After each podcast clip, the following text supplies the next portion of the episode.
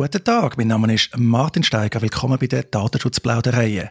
Mein heutiger Spezialgast ist einmal mehr der Marcel Waldvogel. Marcel, ist es richtig, wenn ich dich vorstelle, einerseits schon fast Stammgast jetzt, andererseits du kennst dich mit IT-Sicherheit aus? Ja, hallo Martin. Ja, selbstverständlich. Doch, legen wir doch gerade los. Legen wir los. Und zwar habe ich dich eingeladen und du hast freundlicherweise Ja gesagt. Du nimmst dir freundlicherweise Zeit, weil ich habe im Inside IT habe ich gelesen, dass im Nachgang zu diesen Sicherheitsproblemen beim Bund, äh, bei den Kantonen im Zusammenhang mit Explain oder Explain, also dem sogenannten Homeland Security Softwareanbieter, Softwareentwickler, hat der Bund jetzt angefangen, Briefe verschicken an IT-Dienstleister. Und zwar Brief im Zusammenhang mit der IT-Sicherheit. Man hat einen Hinweis verschickt, ein bisschen Fragen gestellt. Und bis jetzt sind zwei Briefe bekannt worden. Ein Brief, glaube ich, wirklich an alle IT-Dienstleister. Der hat Inside IT auch veröffentlicht vom Bundesamt für Bau und Logistik, vom BBL. Dann ein zweiter Brief vom FedPol, ausgewählte Dienstleister. Der zweite Brief hat Inside IT leider nicht veröffentlicht, aber wir werden heute auch über den können reden. Starten wir mal mit dem ersten Brief. Passt das für dich so, Marcel? Das ist super, ja. Also, im ersten Brief, der hat den Betreff Informationen und Empfehlungen zur Informationssicherheit. Man sagt dann da ja eben, es sei ein Cyberangriff auf einen externen Leistungserbringer gegeben. Das ist die X-Plane, unterdessen leider berühmt berüchtigt. Und man hat dann da, äh, ja, gibt es einen Bundesratsbeschluss, man deckt die wichtigen Verträge für Informatikdienstleistungen in Bezug auf die IT-Sicherheit überprüfen lassen. Und darum können wir das Informationsschreiben über. Man steht auch, muss jederzeit eben Vertraulichkeit, Integrität, Verfügbarkeit und so gewährleisten, also sogenannte IT-Grundschutz. Und dann werden da so einzelne Sicherheitsanforderungen aufzählt. Gehen wir das doch mal durch, weil es sind im Wesentlichen fünf Punkte. Punkt eins Zugangsdaten, Authentisierung. Eine Multifaktor-Authentisierung auf allen Systemen und Anwendungen ist unverzichtbar. Ferner dürfen keine Passwörter unverschlüsselt abgelegt werden weckt bei mir kein Widerspruch. Bei dir, Marcel? Nein, also im Prinzip ist eigentlich eher die Frage, wieso müssen sie das überhaupt schreiben?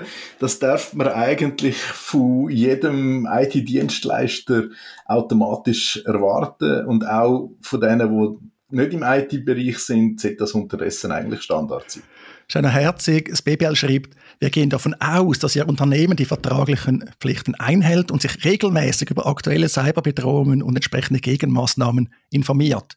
Wobei bei der Multifaktor-Authentisierung muss ich sagen, ich hätte das vielleicht sogar tatsächlich noch eingeschränkt. Das ist leider nicht immer möglich. Und es ist auch kein Allheilmittel. Ich bin völlig einverstanden, wenn es verfügbar ist, unbedingt nutzen. Aber Marcel, wie schlimm ist es, wenn man mal am einen oder anderen Ort das nicht kann nutzen kann? Das gibt es ja auch sonst im Alltag. Also gut, eben, man hat häufig keine Wahl. Genau, du sagst es, gewisse Dienste bieten das nicht an. Oder gewisse Dienste bieten das nur über, auf Aufpreis an, was ich eine ganz schlechte Entscheidung finde von diesen Dienstleistern. Aber man muss die Enterprise-Kunden melken, wenn man es kann. Äh, und Privatkunden segmentieren dagegen. Das machen alle Anbieter eigentlich.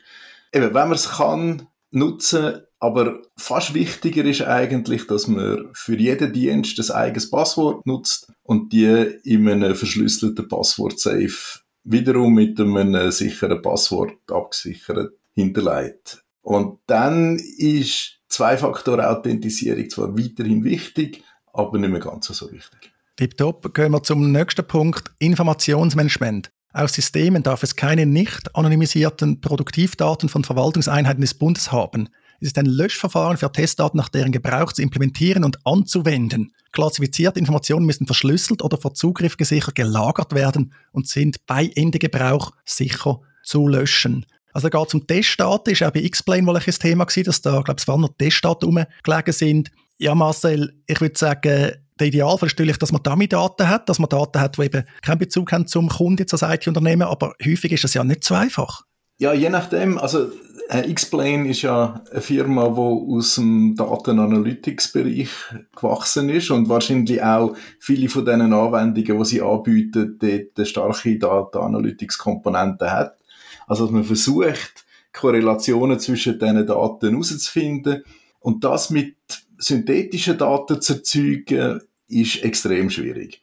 Und darum hat es dort, äh, klar, man kann Namen und Vornamen und Geburtsdatum irgendwie löschen, aber weitere wichtige Daten, wo wenn man weiß, wo man kann zusammenfügen, die lassen dann relativ kleinen Rückschluss auf die Personen zu, wo, worum es dort geht. Und das ist eben nicht, es ist nicht einfach und darum sind wahrscheinlich dann eben auch Testdaten, reale Testdaten oder sehr schwach anonymisierte, pseudonymisierte Testdaten zu Explain gewandert. Aber eben, wenn man solche Daten hat, und Explain hat ja eigentlich versucht, oder mindestens ist das ihre öffentliche Aussage dort, dass sie eigentlich keine Live-Daten haben, und das finde ich auch gut, wenn man als IT-Dienstleister möglichst wenig Zugang zu den Daten von dem Kunden hat, dann macht es einem das Leben im Normalfall einfacher. Aber das heißt eben, wenn man solche schwach anonymisierte Daten hat, muss man besonders auf die aufpassen. Und wahrscheinlich sind da die Prozesse nicht so gewesen, wie, wie man es gerne hätte. Ja, das Schreiben deutet ja darauf hin, dass man vielleicht nicht von einem Einzelfall ausgeht, aber es ist natürlich ein bisschen Cover Your Ass. Also man hat es jetzt nochmal gesagt,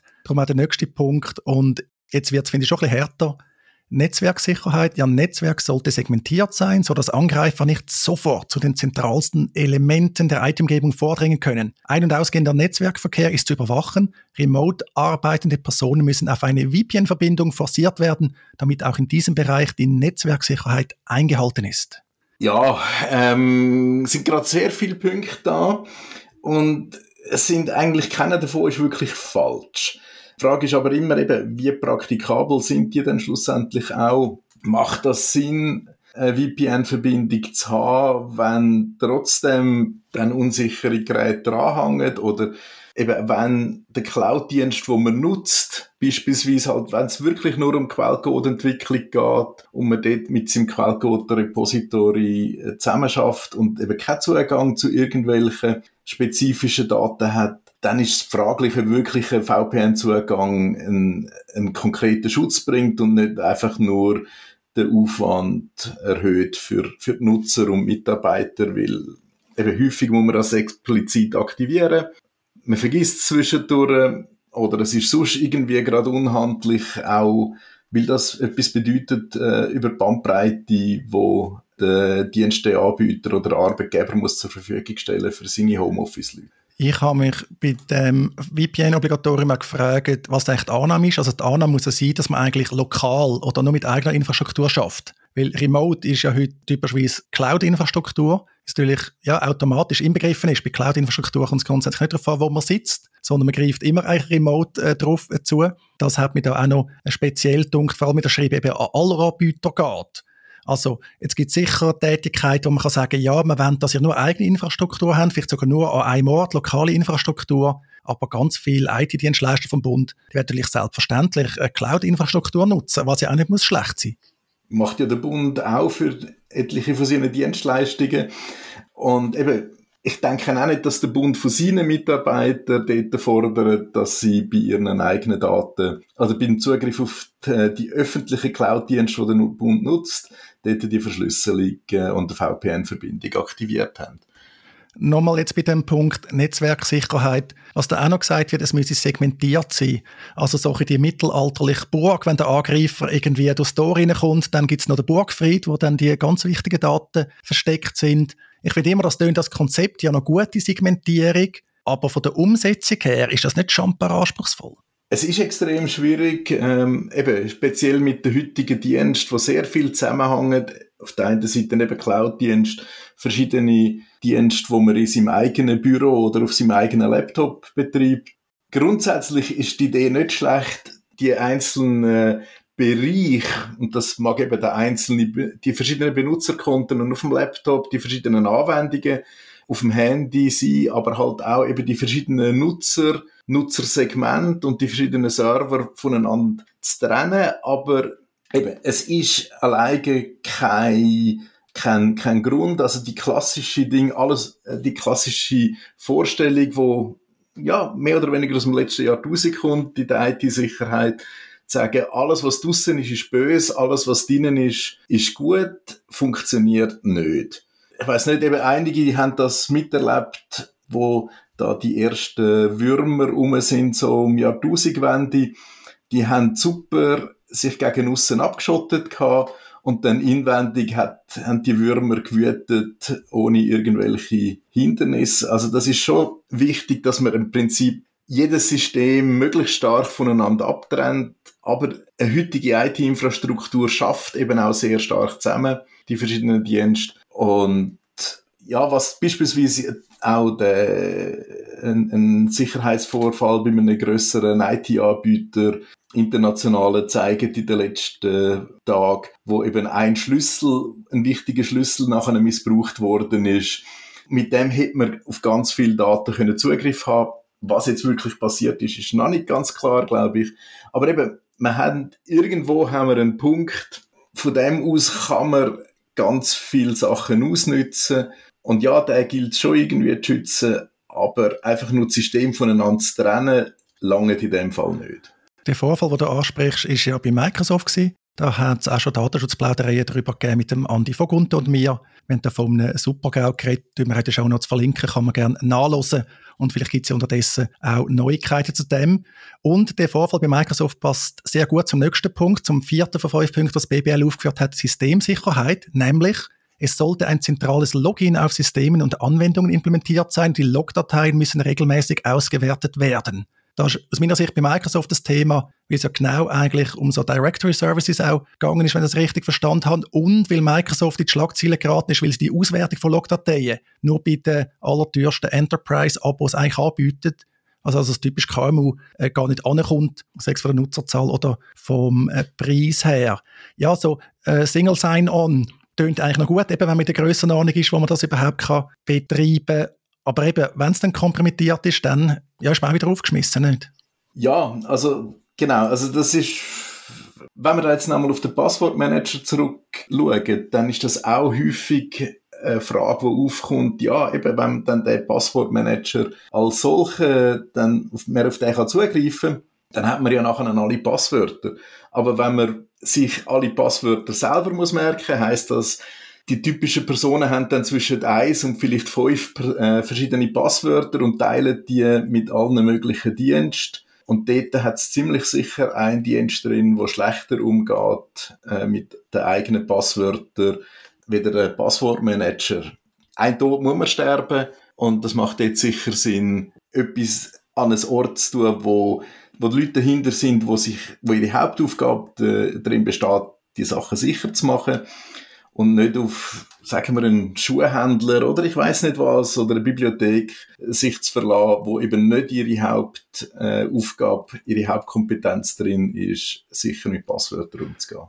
Oh, jetzt kommen dann Beschwerden über, von irgendwie Schuhhändler sich betroffen fühlen.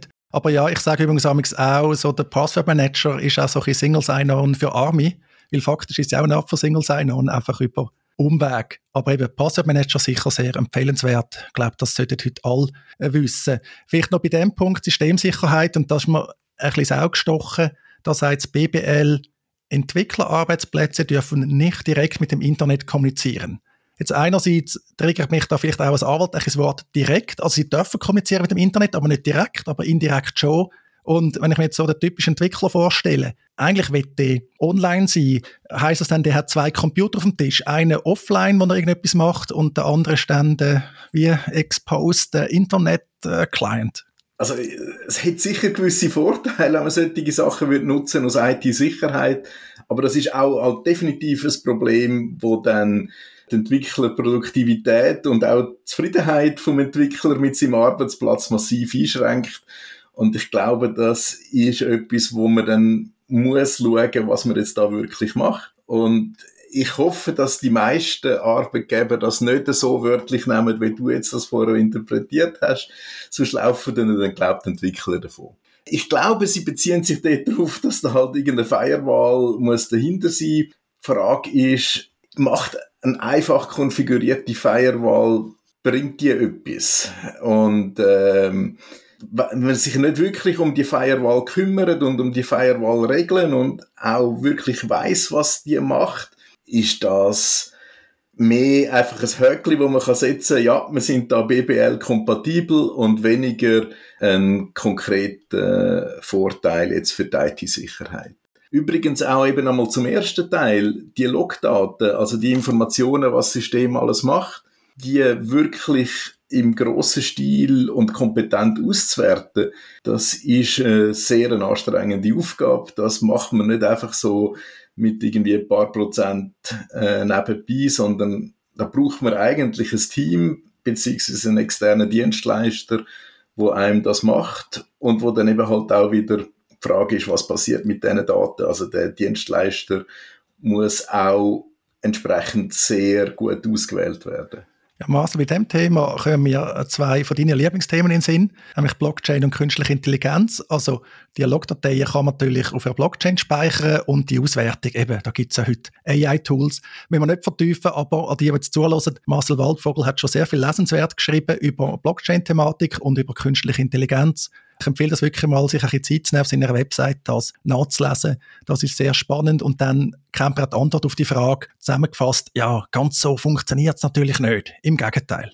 Ja, es ist leider so, äh, all die coolen Versprechungen von Marketing sind meistens nicht eins zu eins dann auf den eigenen Anwendungsbereich äh, umzusetzen. Man muss das sollte das sinnvollerweise mit irgendjemandem anschauen, der sich technisch, äh, wo sich technisch nicht auskennt, bevor man einfach irgendeine Lösung kauft, nur weil irgendwie KI oder Blockchain draufsteht. Gut, dann noch der letzte Punkt, der fünfte Punkt in dem Schreiben vom BBL. Organisatorische Sicherheit. Es sollte ein Incident-Response-Prozess mit klaren Verantwortlichkeiten aufgebaut sein. Sind bei einem Vorfall potenziell Verwaltungseinheiten des Bundes betroffen, sind diese umgehend zu informieren. Ja, da gibt es eigentlich nicht viel dazu zu sagen. Das kommt jetzt auch im Bereich der Personendaten im neuen Datenschutzgesetz als Pflicht. Man hat Informations- und Mitteilungspflichten. Und wenn man im Sicherheitsbereich tätig ist, ja, dass man irgendein Drehbuch oder so hat, dass man vorbereitet ist, ich denke, das sollte auch dazugehören, das kommt schlau aus der Luftfahrt oder so. Genau, das macht sicher Sinn, auch grundsätzlich für alle schlechten Ereignisse, die auf das Geschäft zukommen, sechs eben vom Brand im Bürogebäude oder im Serverraum bis zum Zurückspielen von einem Backup oder halt eben auch dann zu so einem Cyberangriff, sich mal zu überlegen, was würde man dort machen, was ist das, was man zuerst muss machen um weitere Schäden zu verhindern und dann einem zweiten äh, Schritt dann nachzudenken, was jetzt wirklich im konkreten Fall passiert. Es ist natürlich so, dass eben all die Drehbücher, die werden dann nicht eins zu eins gebraucht werden, aber man hat sich schon mal grundsätzlich ein paar Überlegungen gemacht und in dieser Hektik, in dem Stress inne hat man dann die Chance, dass man weniger falsch macht, weil man absolut unvorbereitet drin geht und dann halt möglicherweise den Schaden noch massiv vergrößert. Ja, nur schon, dass klar ist, wer ist zuständig zum Beispiel, dass man das nicht zuerst noch herausfindet und so, das hilft sicher. Zum Abschluss in dem Schreiben hat es auch noch wieder interessante Formulierung. Falls Ihr Unternehmen die oben genannten Sicherheitsanforderungen nur teilweise einhält oder Schwachstellen, Schrägstrich Probleme entdeckt hat, die nicht sofort behoben werden können, informieren Sie umgehend Ihre Vertragspartner in der Bundesverwaltung und kontaktieren Sie das Nationale Zentrum für Cybersicherheit NCSC. Also als Unternehmen, wo das feststellt, ich weiß jetzt nicht, ob ich das als erstes würde machen, weil äh, ja, vielleicht ist man vertraglich eh schon dazu verpflichtet, aber ich weiß nicht, ob das jetzt hilfreich wäre in dieser Situation. Also ich würde sicher prüfen, ob ich die Anforderungen einhalten, können wir dann noch Sachen besser machen. Aber ja, ich, ich weiß nicht. Also da hat man doch so ein einen Anreiz, das nicht zu machen und wenn es Problem gibt, die mal still und leise zu lösen, nicht? Also die Frage ist eben, wie in dem Moment, wo man eben feststellt, dass man vielleicht keine vernünftigen Backups gemacht hat oder ich weiß nicht was, oder dass halt VPN-Lösung nicht für alle aktiv war, ist, dort hilft einem das NCSC sicher nicht weiter. Dort ist ein lokaler IT-Dienstleister, wenn man die Kompetenz nicht in-house hat, dann auch der, wo einem deutlich schneller kann weiterhelfen kann, um dort zu den Problemen rauszukommen, würde ich sagen. Das NCSC ist jetzt nicht wirklich da die First-Line-Support-Hotline für Bundeslieferanten, denke ich mal. Und die sehen sich, glaube ich, auch nicht in dieser Rolle, sondern sie sind für die größeren Bedrohungslagen und Prävention und dann äh, zuständig und dann, wenn etwas äh, Schlimmeres passiert.